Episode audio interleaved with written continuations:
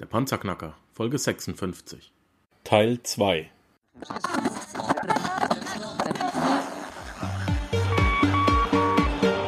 Hallo zusammen, ich bin Markus, willkommen beim Panzerknacker Podcast.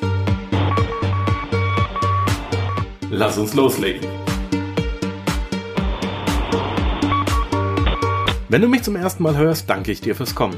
Wir reden hier über Geld, das erforderliche Mindset, finanzielle Freiheit und alles, was dazugehört. Und jetzt lass uns in die Show starten. Thema, also flexibles Darlehen hat man jetzt gerade gesagt, die Zinsbindung ist in der Regel drei Monate, es ist an den Euribor angepasst. Ähm, das orientiert sich ja an dem Leitzins der EZB. Du hast ja vorhin schon mal ganz kurz ausgeschnitten.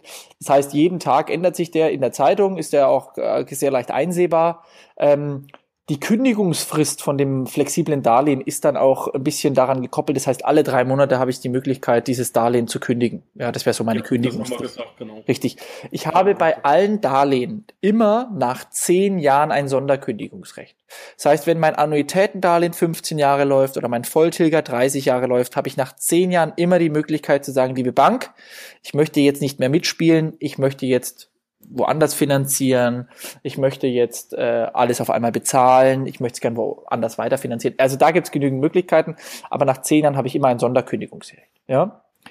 Okay. Beim flexiblen Darlehen ist natürlich der Vorteil, günstige Konditionen. Ich habe äh, 100% Sondertilgungsmöglichkeiten jederzeit und ich bin sehr, sehr flexibel. Der Nachteil ist natürlich, wenn die Zinsen steigen, habe ich eine höhere Belastung und äh, die Gebühr natürlich. Ja. Mhm. Ähm, das wäre jetzt mal so das flexible Darlehen. Da gibt's jetzt noch äh, eine Möglichkeit obendrauf. Und zwar das flexible Darlehen kann ja in, überall hingehen. Also es kann ja auch durch die Decke schießen mit einem Zinssatz. Das heißt, wenn der Zinssatz jetzt wahnsinnig nach oben steigen würde, würde dein flexibles Darlehen auch immer weiter mit nach oben steigen. Ja? ja. Es gibt die Möglichkeit eines Cap-Darlehens und ein Cap-Darlehen kann man sich so vorstellen, das ist wie so ein Korridor, ja, ähm, wo dieses Darlehen oder wo sich der Zinssatz dann bewegt. Ja, es gibt eine Untergrenze, es gibt eine Obergrenze und wenn, dies, wenn der Zinssatz mal über diese Obergrenze hinausschießen sollte, hast du die Möglichkeit, dass es trotzdem immer in diesem Korridor bleibt. Ja, das heißt, wenn der Zins, ah. wenn du jetzt äh, einen, einen Korridor hast und sagst, okay, der Zinssatz oben liegt bei zwei Prozent, ähm, und der würde mal bei 5 äh, sein, dann musst du nur diese 2% bezahlen. Das nennt sich Cap-Darlehen. Das wäre dann noch eine Be Verbesserung dazu. Man braucht, um sowas zu kriegen, allerdings eine hohe Bonität. Ja, also da muss man schon ähm, sehr, sehr gut gestellt sein bei der Bank. Und das ist zum Beispiel was, äh, was ich auch äh, relativ häufig mache, ähm, das Ganze über ein Cap-Darlehen zu handeln, weil ich dann jederzeit sehr flexibel bin. Wenn irgendwas Schlimmes passiert, habe ich die Möglichkeit, äh, dass es gedeckelt ist. Also das ist zum Beispiel was, was ich persönlich versuche sehr, sehr gerne, äh, was ich sehr, sehr gerne mache. Dann gibt es also, jetzt noch on. Ja, sorry. Ja, du bist, du bist also niemand, der über einen Bausparvertrag finanziert. also stimmt nicht ganz, ja, weil ah. das Thema des Bausparvertrags habe ich auch, und zwar ich habe mehrere Bausparverträge. Jetzt gibt es Leute, wieso hat denn der den Bausparvertrag? Der Bausparvertrag hat so ein bisschen, in meiner Meinung nach, so ein bisschen so ein schlechtes Image. Ja, ein Bausparvertrag für die Leute, die es nicht wissen, ist ja was, wo ich erstmal was einbezahlen muss und wenn ich eine gewisse ähm, Summe erreicht habe, um es jetzt mal ganz einfach auszudrücken, ähm, dann bekomme ich ein Darlehen. So. Und, ja, aber du äh, musst sieben Jahre lang einzahlen, oder? Genau, richtig. Es kommt dann auch die Darlehenshöhe natürlich drauf an und was für, aber ich habe die Möglichkeit, meinen Zinssatz jetzt schon äh, festschreiben zu lassen oder oder mein Risiko zu begrenzen.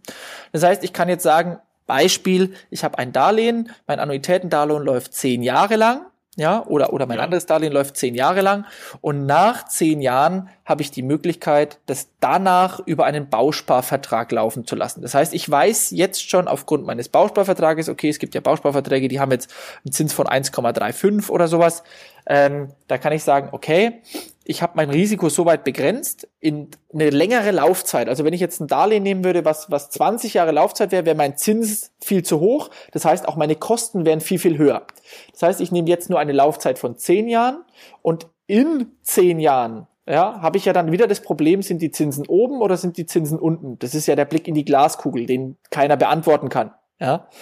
Und so habe ich die Möglichkeit, nach diesen zehn Jahren diesen Bausparvertrag, der vorher bespart wurde, einzulösen und kann sagen, so liebe Bausparkasse, ich habe jetzt äh, die letzten Jahre soweit das bespart, dass er zuteilungsreif ist. Ja, das heißt, ich muss da nicht nur Geld einzahlen, sondern ich muss da auch kurz warten, weil die Bausparkasse mit dem Geld ja auch arbeiten will. Und mhm. dann gibt mir diese Bausparkasse dieses Darlehen in einer gewissen Höhe X und den Zinssatz weiß ich vorher schon.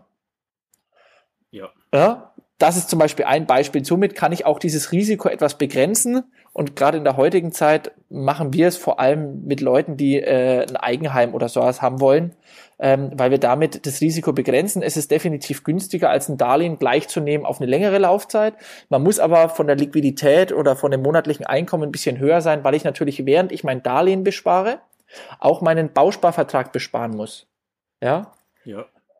Aber es ist äh, eine Möglichkeit, wie man günstiger sich den Zinssatz sichern kann als über irgendwelche anderen Geschichten. Ja. Coole Sache, das habe ich jetzt so auch noch nie ge gehört, noch nie gesehen, oh. aber es macht Sinn, ja. ja also Wenn du jetzt 1000 Euro Mieteinnahmen hast, du musst für Zinstilgung Rücklagen 700 auf die Seite legen, ja. du nimmst die restlichen 300, packst in einen Bausparvertrag und egal was in 10 Jahren kommt, du bist sicher, ja. entweder holst du dir deine 300 wieder raus, hast wieder Eigenkapital, genau. oder du nutzt den niedrigen Zinssatz. Sehr genau. geile, sehr geiler Aspekt, ja. Christian. Sehr also das geil. Coole ist auch, in 10 Jahren, ich weiß ja nicht, was in 10 Jahren ist, ja. gehen wir mal davon aus, meine Freundin äh, liebt mich und wir haben irgendwann mal richtig anständig Kinder, kann ich diesen Bausparvertrag auch weitergeben. Ja, das heißt, wenn meine Kinder dann mal in 20 oder in 30 Jahren sagen, sie wollen bauen und die Zinsen sind dann nicht mehr da, kann ich sagen, okay, den Bausparvertrag gebe ich einfach an dich weiter und dann hat der die günstigen Zinsen. Ja, vielleicht ist in 10 Jahren sind die Zinsen noch niedriger als jetzt, dann kann ich sagen, okay, ich finanziere es einfach anders weiter und ich habe die Möglichkeit zu sagen, okay, dann behalten das, dann übertrage ich das auf meine Kinder. Und meine Kinder haben dann die Möglichkeit, wenn die sagen, sie sind dann 18, ähm, können die es zum Beispiel für ihr Haus oder für ihre Immobilien oder sowas nehmen, weil ich kann diesen Bausparvertrag äh, weitergeben. Und dann haben die die günstigen Zinsen, die ich mal abgeschlossen habe jetzt.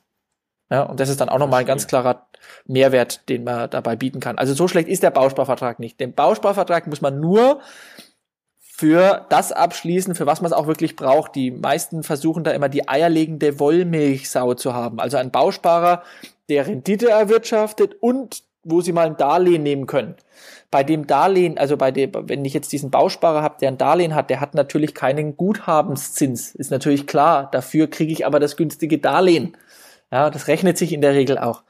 Ähm, also das ist eines der Modelle, die wir machen. Wie gesagt, ähm, so äh, finanzieren wir relativ häufig mit unseren Kunden, wobei es da auch immer auf eine ganz individuelle Situation drauf ankommt. Verstehe. Gibt es noch was, was man beim Bausparvertrag vielleicht erwähnen sollte? Ja, also den Bausparvertrag hast du natürlich die Herausforderung, dass du ähm, bei der Rückzahlung ähm, hast du meistens eine höhere Rückzahlung, weil die Bausparkasse natürlich möglichst schnell aus dem Risiko raus will. Also will sie halt dann eine höhere Rückzahlung haben. Die ist nicht ganz so schlimm, weil ja dein Darlehen dann wegfällt. Ja, du hast ja dann dein Darlehen noch ähm, und du hast den Vorteil, dass dein Bausparvertrag das Einzige ist, was du dann nur noch bestanden musst, äh, bezahlen musst nach den zehn Jahren. Ja. Die Rückzahlungsrate ist aber in der Regel ein bisschen höher, weil, die Baus weil der Bausparvertrag natürlich schneller aus seinem Risiko rausgehen will. Ja. Gab es nicht früher mal vom Arbeitgeber so einen so einen Zuschuss für den Bausparvertrag in Deutschland? Gibt es den noch? Ja, ja, also, äh, Wohnriester zum Beispiel, also relativ einfach. Ich weiß nicht, wie das damals hieß in den 90ern. Genau, also es aber, gibt, ähm, also ich bin da ein, ein, ein Verfechter von diesen ganzen Themen, also relativ einfach ähm, um das den Leuten auch begreiflich zu machen. Wenn ich was vom Staat geschenkt bekomme, muss es immer einen Hintergrund haben. Ja, der Staat schenkt mir nicht einfach irgendwas. Das ist zum Beispiel wie mit der Zulage von der Riester-Rente. Ja, um das mal ganz einfach und äh, easy zu erklären. Bei der Riester-Rente bekomme ich, ist auch übrigens bei der ähm, bei der Wohnriester-Rente, also bei diesem Wohnriester-Bausparvertrag, ist es genau das gleiche System. Ja, du bekommst vom Staat Geld, aber der Staat hat ja kein Geld warum soll er dir denn Geld schenken? Also muss er sich's irgendwann wiederholen und er besteuert dich dann einfach, wenn du im Alter deine Rente bezahlen musst, zum Beispiel, oder wenn du deine Rente erhältst und musst es dann einfach höher versteuern. Ja, da muss man ein bisschen anständigen Menschenverstand walten lassen, wenn mir der Staat irgendwas schenkt. Dann muss es ja irgendeinen Grund dafür haben. Ja, also zum Beispiel ist es Thema Denkmalschutzimmobilie. Der Staat verschenkt ja kein Geld, sondern der will, dass die Leute ähm, diese alten Häuser sanieren. Also gibt er mir eine Verbesserung der steuerlichen Motivation dazu. Ja, die steuerliche Abschreibung ist einfach in einem kürzeren Zeitraum höher. Die steuerliche Abschreibung habe ich aber immer. Ja, also der mhm. Staat versucht sich schon immer äh, auch davon in irgendeiner Art und Weise was äh, einen Vorteil zu äh, erzielen. Also er ist ja nicht so, dass er sagt, so ich schenke jetzt, verschenke jetzt irgendwie Geld. Und da ist es eben bei der Wohnriester äh, genau das gleiche Thema. Und äh, den ich praktisch damit koppeln kann. Ja. Alles klar, alles ja. klar. Früher hieß es nämlich immer, hey, du gibst da 90 Mark Zulage pro Monat, verschenkst du, wenn du. Aber da gab es doch auch eine Arbeitgeberzulage, nicht? Gab's die auch mal? Nee, es kommt darauf an, aber das, also bei uns gibt's, äh, kann, kann man das machen. Also man kann seine vermögenswirksamen Leistungen in so einen ja, Bausparvertrag laufen lassen. Genau, so genau und dann kann ich den äh, Wohnriester besparen. Das geht schon auch, ja. Ah, ja. Ja. Wobei das wieder eine andere Situation ist, da äh, würde ich sagen, ja, wenn ich was, also da kriege ich auch was vom Arbeitgeber geschenkt, ähm, dann ist es schon ein bisschen besser gestellt, aber das würde den Rahmen jetzt sprengen, also. Ja. ja. ähm, aber Geld gut, geschenkt, ja, da gibt's vielleicht noch ein bisschen was. Gehen wir mal zum eigentlichen Thema Finanzierung zurück. Ähm, wir, haben, wir haben die Arten der Darlehen, haben wir ähm, kurz angerissen, Vor- und Nachteile besprochen, aber der eigentliche Casus Knacktus ist ja jetzt äh, der Zinssatz, um den dreht sich alles. Du musst nur in die, in die ähm, Medien reingehen. Ähm, es, die Zinsen sind niedrig, sie sind unten, aktuell. Trotzdem versucht man immer wieder noch ein Zehntel rauszuholen. Klar. Was ist wichtig für einen guten Zinssatz? Was Erzähl mir was drüber. Genau, also ähm, was ist für einen wichtigen guten Zinssatz, also was für einen guten Zinssatz äh, notwendig ist, ist erstmal Wissen, denn ähm, es gibt nämlich Möglichkeiten, wo du äh, noch von gewissen Forderungen partizipieren kannst. Ja, es gibt bei uns in Bayern gibt es zum Beispiel die Labo, das ist die Landesbodenkreditanstalt, die vergibt zum Beispiel Kredite für junge Familien. Ja, die wollen gern, dass die jungen Familien äh, die Möglichkeit haben, in ein Haus zu ziehen oder sowas, also geben die kleine Zuschüsse. Und dann gibt's natürlich was, was ein sehr, sehr guter Freund von mir ist, ist die KfW, ja, das ist die Kreditanstalt für Wiederaufbau, das ist eine Bank, da kannst du aber nicht ganz klassisch, also da kannst du nicht klassisch hingehen, ähm, sondern das ist praktisch äh, eine, eine staatliche Bank, die ähm, von Banken, ähm, also du kannst da nicht direkt hingehen, das ist jetzt keine Filiale oder sowas, sondern das ist eine Bank, die gibt's irgendwo und äh, die Sparkassen, Hypovereinsbanken und sowas sind nur ein durchreichendes äh, Medium. Das heißt, wenn du jetzt einen Kredit holst, deinen ganz normalen Bankkredit, kannst du sagen, ich hätte gern auch einen KfW-Kredit dazu, wenn es denn diesen in deiner Art und Weise gibt. Und die KfW versucht, gewisse Sachen zu fördern. Ja? Und äh, diese Zinssätze, die die KfW ausgibt, sind Zinssätze, die nochmalig vergünstigt sind. Ja, also die KfW-Bank selber ähm, ist aus mehreren Banken äh, ist die entstanden oder oder ist die zusammengeschlossen äh, worden. Das ist die Mittelstandsbank, das ist äh, Privatkundenbank, die IPEX Bank, Entwicklungsbank und die DEG heißen die, also damit man es mal zumindest gehört hat. Und diese fünf Banken sind praktisch die KfW-Bank. Die KfW-Bank, die wurde mal in die ins Leben gerufen. Ähm, ich glaube 1950 oder 48, glaube ich, wurde die mal gegründet. Und die sitzt in Frankfurt, Berlin und Bonn. Und da ist es so, dass diese Kreditanstalt immer mal wieder Vergünstigungen ausruft. Also du hast immer wieder die Möglichkeit, gewisse Darlehen in Anspruch zu nehmen.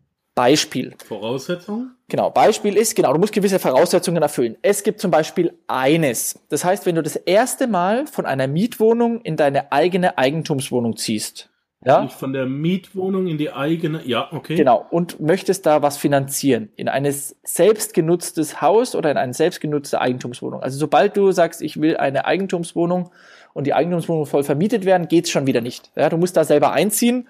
Dann gibt's ein KfW-Programm, das ist das Wohneigentumsprogramm. Ja?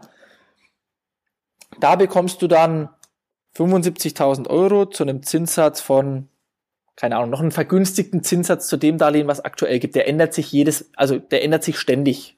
Ja. Mhm. Dann gibt's zum Beispiel eins energieeffizientes Sanieren. Das ist was, was ich relativ häufig in Anspruch nehme und da bekommt man zum aktuellen Zeitpunkt 100.000 Euro pro Wohneinheit für einen Zinssatz von 0,75. Ja, das ist nochmal der Super Turbo Deluxe den man eben haben kann, wenn man äh, im Sanierungsbereich tätig ist. So äh, wie ich es häufiger versuche, ja, wenn ich jetzt ein Mehrfamilienhaus kaufe, sehe, da sind acht Wohnungen drin. Diese acht Wohnungen müssen alle komplett saniert werden. Habe ich die Möglichkeit, 800.000 Euro von der KfW Bank zu einem Zins von 0,75 zu bekommen. Ja. Okay. Man muss halt dann natürlich auch den ihre Vorgaben ausführen. Ja, die wollen dann zum Beispiel deshalb auch energieeffizient. Man muss da gewisse energetische Sachen einhalten, damit man die Sachen bekommt, also damit man dieses Darlehen bekommt. Die wollen dann auch eine Aufstellung haben, da muss dann Energieausweis erstellt werden dafür, dass die auch sehen, dass du dann auch wirklich so baust. Ja, also mit Fenstern, du musst da gewisse Vorgaben haben.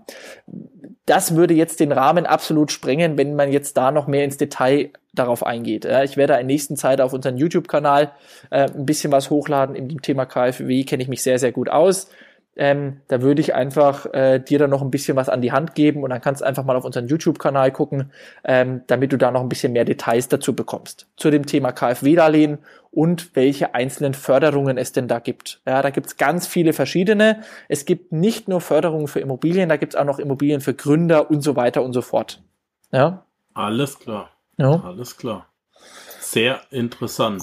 Ja, also es wissen ähm, viele Leute gar nicht, dass ich da nochmal so einen super guten äh, Zinssatz bekommen kann. Wir sind die Zinsen sind ja jetzt eh schon im Keller. Es, normalerweise, wir haben jetzt jemand finanziert, der hat einen Bankdarle äh, Bankkredit bekommen für einen Zinssatz von 1,2 ähm, zum Beispiel. Aber wenn ich dann nochmal 75.000 Euro oder je nachdem 100.000 Euro zu einem Zinssatz von 0,75 bekommen kann, ist es natürlich nochmal so ein kleiner Schnaps, was nochmal ein Turbo obendrauf ist. Ja. Mhm. Verstehe. Ja. Jetzt sind wir aber so weit, dass es um was geht, um das hier. Die Kreditauszahlung. Ist geil, ich freue mich schon seit 30 Minuten drauf, endlich meinen Knopf drücken zu können. Hier nochmal. Achtung. Ha, ja. Es geht um Money. Genau. Ja. Und jetzt möchte ich mir eben meinen Kredit auszahlen lassen. Ja. Wie läuft das ab, wenn ich das Genau, also bevor wir habe? zu dem Thema der Kreditauszahlung kommen, würde ich das äh, Thema, äh, wir haben ja gefragt, was ist für einen guten Zinssatz möglich oder, oder, oder wichtig, kommt ja dann neben den ganzen Förderungen, kommt noch die Bonität dazu. Ja, also ich muss natürlich der Bank auch Sicherheiten bieten, dass ich einen guten Zins bekomme. Ja, das wäre vielleicht nochmal ein Step, was ich vorher auf jeden Fall klären würde, bevor das Thema der Auszahlung dann kommt. Ähm, hier ist es so, dass du der Bank einfach zeigen musst, dass du ein nachhaltiges Einkommen hast und die Bank muss sich einfach gut dabei fühlen. Ich habe es in den ersten, ähm, in der ersten Podcast-Folge mit dir schon äh, mitgeteilt. Es ist wichtig, dass deine Unterlagen anständig aufbereitet sind und dass der arme Banker im Neonlicht, im dunklen Neonlicht äh, dich auch verstehen kann, was du da vorhast. Ja, und dass der dich vielleicht auch sieht. Also wir machen das mit unseren Kunden immer so. Es ist wie eine Bewerbung. Ja, da ist auf der ersten Seite auch ein Bild drauf des Menschen, der das kaufen will. Ja, warum? Ist relativ einfach. Der, der Sachbearbeiter in der Bank hat da 50 Finanzierungen liegen.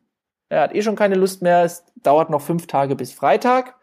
Und jetzt mhm. liegt nochmal jemand einen weiteren Darlehensantrag da oben drauf. Und jetzt sieht er da jemanden, der ihn auch noch angrinst. Naja, wen wird er sich als ersten nehmen? Na, denjenigen, weil er sich überlegt, warum ist es so aufgebaut? Warum ist da jemand, der schon mal lacht? Warum ist da ein kurzes Anschreiben drin, wo drin steht, hallo lieber Banker, ich äh, bin daran interessiert an Folgen der Immobilie. Diese würde ich gerne über deine Bank finanzieren. Ich hoffe, du kannst mir dabei helfen. Hier ist meine Telefonnummer, wenn du noch irgendwelche Fragen hast und ich irgendwas vergessen haben sollte. Ich freue mich auf deine Antwort. Dein Christian. Das ist ein ja. Mehrwert, den du den Leuten bieten kannst und er sagt, richtig geiler Typ. Und ich verspreche dir, wenn du da dreimal was eingereicht hast und hast dann zu ihm gesagt, es tut mir leid, dass es immer nichts geworden ist, aber die Objekte gingen entweder so schnell weg oder es war dann doch nichts für mich oder sonst irgendwas. Beim vierten Mal nimmt er wieder deine Bewerbung, weil du ein so netter Mensch bist, so nett mit ihm in Kooperation bist und weil deine Daten, er weiß immer sofort, deine Daten sind immer alle da. Er muss nicht nachfordern, er muss nicht nochmal rumtelefonieren und er muss sich keine Zeit dafür nehmen, nochmalig. Ja, das heißt, mhm. er wird immer mit dir als erstes arbeiten wollen. Und ja. das ist was, was eben wichtig ist, dass deine ganzen Unterlagen zusammen sind und dass du ähm, ihm natürlich auch ein gutes Bauchgefühl äh, vermitteln kannst. Das heißt, du brauchst ein nachhaltiges Einkommen, weil die Bank deine Bonität natürlich an mehreren Punkten schätzt. Also da ist, gehört das Einkommen dazu, da gehört dein Vermögen dazu, da gehört dein persönliches Verhältnis dazu. Also das heißt, wenn du ein schlechtes Verhältnis zu deinem Banker hast, wirst auch keinen guten Zinssatz bekommen. Ja, wenn du äh, paar Mal in der Disco warst, der war auch da und du hast ihm dreimal die Freundin ausgespannt, ist schwierig, da noch einen guten Zinssatz zu kriegen. Also auch diese persönlichen Aspekte darf man nicht unterschätzen. Und natürlich die Zuverlässigkeit. Wenn der sagt, ich hätte gerne noch ein eine Unterlage, ich hätte gerne noch eine Flurkarte dazu, ich hätte gerne noch einen Grundbuchauszug oder sowas, dann setz dich hin und gib ihm die Sachen, weil du willst ja auch was von ihm. Ja, viele Leute sagen dann, ah, jetzt habe ich so einen scheiß Zins bekommen und so. Sag ich, naja, wenn du auch sechs Wochen brauchst, um ihm die Flurkarte zu schicken und sonstige Sachen, ist klar, dass die Motivation da in den Keller sinkt. Ja? Zum Beispiel. Ja, wichtig ist ähm, zum Thema Einkommen, also in der Regel zählt da kein Weihnachtsgeld, Kindergeld und Sonderzahlungen nur bedingt. Ja, also wenn diese Sonderzahlungen regelmäßig sind, das heißt, wenn du in den letzten fünf Jahren immer deine Boni gekriegt hast, dann ist es was, was die Bank schon ein bisschen mit annimmt. Ja, also wo die sagt, okay, das kann man dann auch im sechsten Jahr mit einrechnen. Kindergeld natürlich nur befristet. Es kommt darauf an, wie alt dein Kind ist. Ja, wenn du jetzt sagst, Kindergeld ist möglich bis, keine Ahnung, 23, 25, 27. Ich glaube, bis 27 ist äh, Kindergeld möglich. Ähm, bis zu dem und dem Jahr und äh, das Kind ist schon 26, dann wird das Kindergeld natürlich nicht mehr angesetzt, weil du dazu einfach noch zu wenig Kindergeld äh, über einen nachhaltigen Zeitraum bekommst. Ist klar, ist klar. Ja, wichtig ist äh, dein Bankguthaben, ja, und ähm, wenn du noch Rückkaufswerte von irgendwelchen Altersvorsorgen, irgendwelchen Versicherungen oder sowas hast, das stellt auch einen Wert dar und verbessert deine aktuelle Vermögenssituation. Genauso, wenn du schon irgendwelche Immobilien hast, die Bank will das dann eh wissen, die will ja dann wissen, was für Ausgaben du schon hast, irgendwelche Kredite du äh, vielleicht schon hast oder sowas. Die Sachen, die wir beim ersten Mal äh, schon mal zur Verfügung gestellt haben auf deiner äh, Homepage, bei panzerknackerpodcast.de. Genau.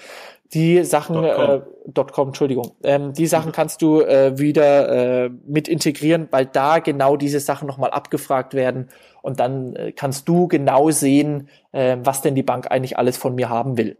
Ja, relativ einfach, ist kostenfrei und du vergisst dann auch nichts, wenn du das alles deinem Banker gibst. Ja. Und dann kriege ich das Geld einfach auf mein Girokonto überwiesen und kann loslegen. Genau, fast.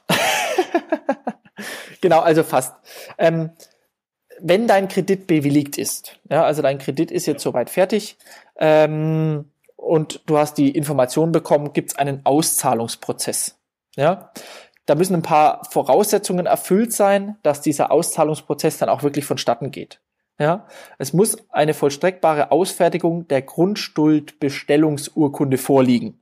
Ja, die, die Bank schickt diese an den Kunden und die Unterschrift vom Notar und der Notar schickt das Ganze dann ans Amt, Amtsgericht. Also du kannst ja auch sagen, beim Notarvertrag, wenn du jetzt da sitzt, kannst du sagen, ich will gerne meine Grundschuld für meine Bank mitbestellen lassen.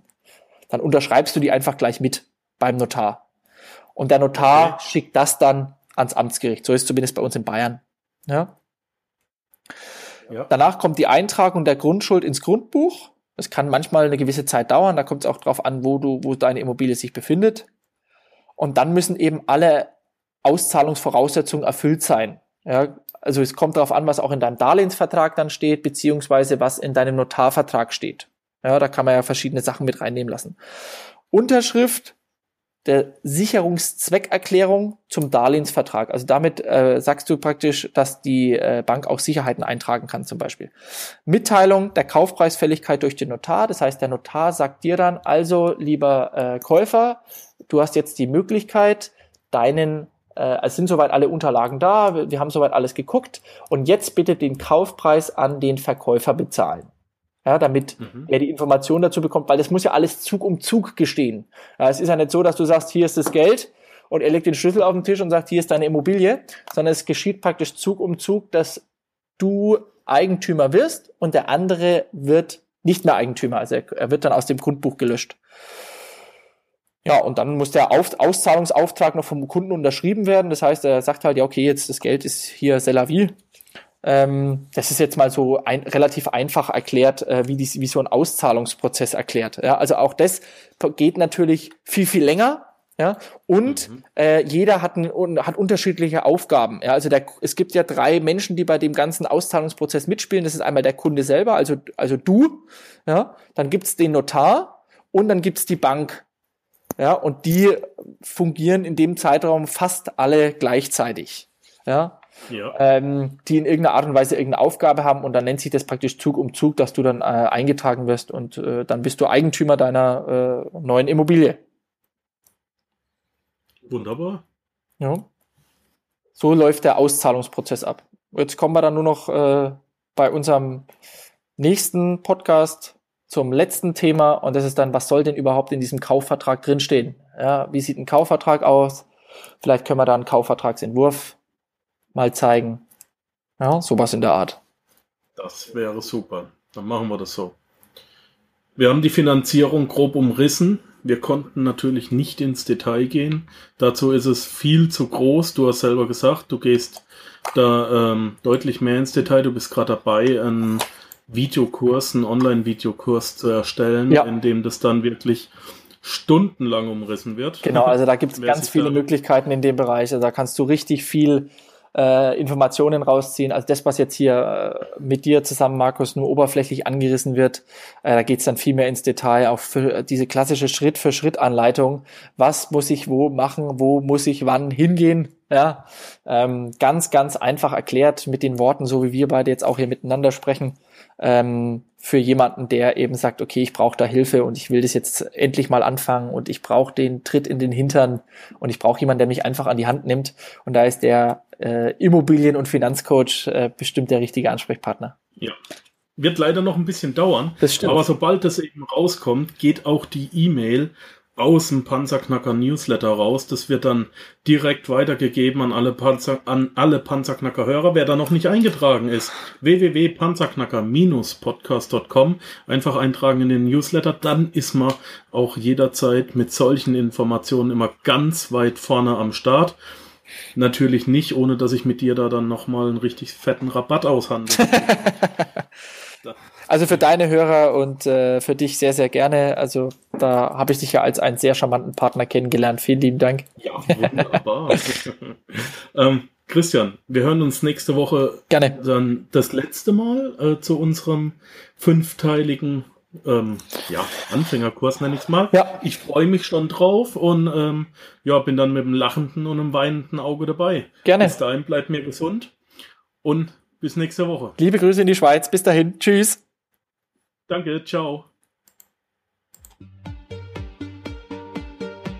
Danke, dass du den Panzerknacker Podcast mit Markus Habermehl gehört hast. Wenn dir der heutige Input gefallen hat, dann freue ich mich, wenn du unsere Webseite an deine Freunde und Familie weiterempfiehlst.